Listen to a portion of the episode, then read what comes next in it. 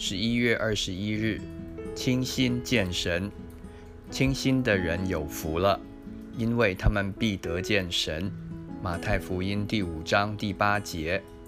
清心的人很难得，所以能面对面认识神的人也不多。如果将我们的心完全倒出来，就看见是很复杂的，被许多的东西所占据、充满。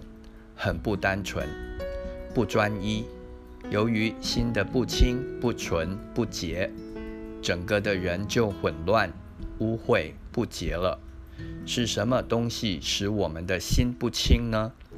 世上的思虑、肉体的情欲、名利的吸引，以及许多人事物都挤压在我们的心头，渗透在我们的意念中，不能摆脱。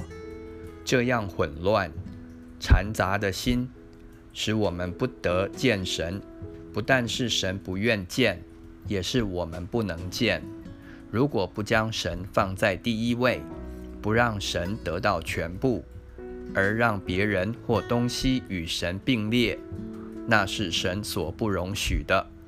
如果我们的心不清，也不能清楚看见神，好像眼睛迷糊的人。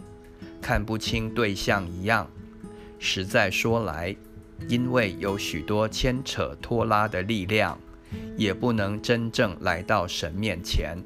为此，保罗劝提摩太说：“你要逃避少年的私欲，同那清心祷告主的人追求公义、信德、仁爱、和平。”提摩太后书第二章二十二节。只有清心的人才能有真正的祷告，才能与神有面对面的交通。